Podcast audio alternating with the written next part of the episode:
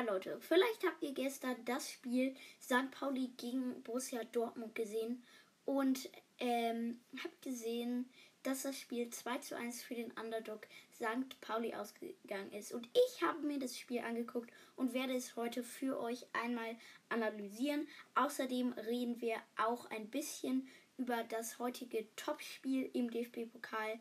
Äh, Union gegen Hertha BSC, das Berlin Derby und vielleicht auch über kleine andere Sachen. Viel Spaß!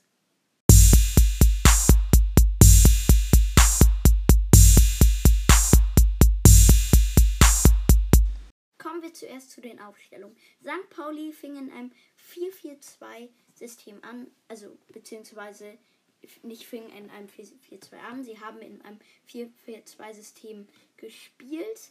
Ähm, Im Tor stand Smash, die Abwehr äh, bildenden Olson, Medic, Lawrence, der Kapitän und Paquarada. Ähm, in der Abwehr standen in einer Raute Smith, Becker, Hartel und Irwine und vorne das Stürmerduo Burgstaller und Armenido. Der Trainer war übrigens Timo Schulz. Bei Dortmund sah das Ganze ein bisschen anders aus. Sie haben in einem 4-3-3-System gespielt. Im Tor stand Gregor Kubel, äh, nicht Kubel, Kobel. In der Abwehr waren Ge äh, links Guerrero, in der Mitte Hummels und Akanji, rechts Meunier, im Mittelfeld äh, Bellingham, Witzel und Brandt und vorne Hazard, Haaland und der Kapitän äh, Marco Reus. Apropos Marco, der Trainer heißt auch Marco. Und zwar ist es Marco Rose. Ähm, was man zum Spiel sagen kann, ähm, es war ein sehr, sehr schnelles Spiel mit vielen Pässen. Keiner hat irgendwie wie für eine längere Zeit irgendwie Ruhe ins Spiel gebracht, sondern es war eine sehr britische Spielweise. Äh, St. Pauli leistete äh, schon in der ersten Hälfte und in der zweiten Hälfte eine sehr gute Abwehrarbeit. Ähm, und so, aber auch eine gute Offensivarbeit und so fiel dann in der vierten Minute das erste Tor durch Amenido. Ähm, und ab da hat man dann gesehen, Dortmund wollte es wirklich wissen. Sie hatten sehr, sehr viele Chancen, aber die Abwehr von St. Pauli stand sehr, sehr gut. Und dann in der 40. Minute passierte ein sehr großes Unglück für äh, Dortmund. Und zwar Axel Witzel machte ein Eigentor. Ähm, St. Pauli kam äh, über die Seite. Sie spielten ein, ein Spieler von St. Pauli spielte einen Pass rein. Äh, Witzel wollte ihn retten, aber gerietschte so rein, dass der Ball ins Tor fiel. Das war nicht sehr gut von ihm und so stand es zur Pause schon 2 zu 0 für St. Pauli. Die zweite Hälfte war eigentlich auch nicht so spannend. Es gab, gab äh, das Tempo wurde aus dem Spiel rausgenommen. Ähm, St. Pauli leistete wieder gute Abwehrarbeit und ähm, insgesamt hat Dortmund schon sehr schlecht gespielt. In der 58. Minute haben sie dann allerdings noch den Anschlusstreffer gemacht durch einen Elfmeter von Erling Haaland. Ein Handelfmeter. Ähm, den Verursacher kann ich mal hier live nachgucken.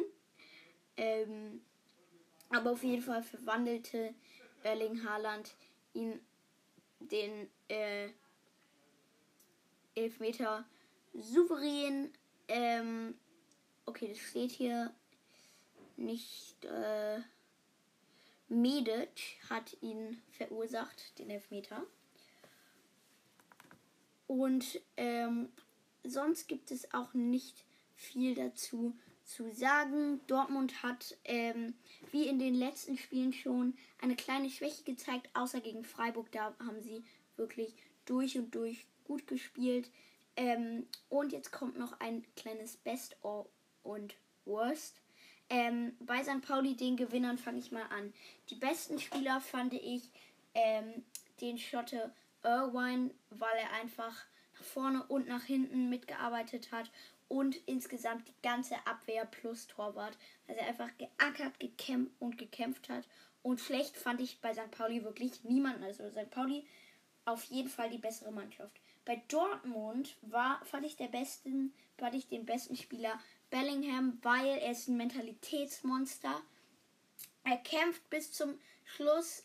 Bei ihm ist gefühlt aufgeben, das kennt er nicht, das Wort. Und äh, ja, er hat wirklich bis zum Schluss gekämpft. Und die schlechtesten fand ich auf jeden Fall die anderen im Mittelfeld und zwar Witze und Brandt, denn sie haben den Ball sehr oft verloren durch komische Tricks und Fehlpässe. Auch das Eigentor von Axel Witze war einfach nicht gut gespielt. Und bei der Entstehung dachte ich mir wirklich, wäre Axel Witze da nicht äh, hingegangen, Gregor Kobel hätte den ganz sicher gehabt. Ähm, und ja, das war es eigentlich schon. Jetzt gibt es aber noch was Kleines zum Spiel FC Union gegen Hertha BSC. So Leute, das Spiel hat bei Punkt der Aufnahme schon angefangen. Hier mein kleiner Tipp. Äh, 3 zu 1 für Union, denn sie sind in der Liga einfach besser. Auch das Berlin-Derby konnte man für sich entscheiden. Und sie haben den besseren Kader. Klar, der Top-Stürmer Avon Avoni fehlt, weil er gerade beim Afrika Cup ist. Aber sonst würde ich auf jeden Fall sagen, dass äh, der FC Union gewinnt. Ähm, hier nochmal die Aufstellung. Ähm, Union spielt in einem 3-3-2-2-System.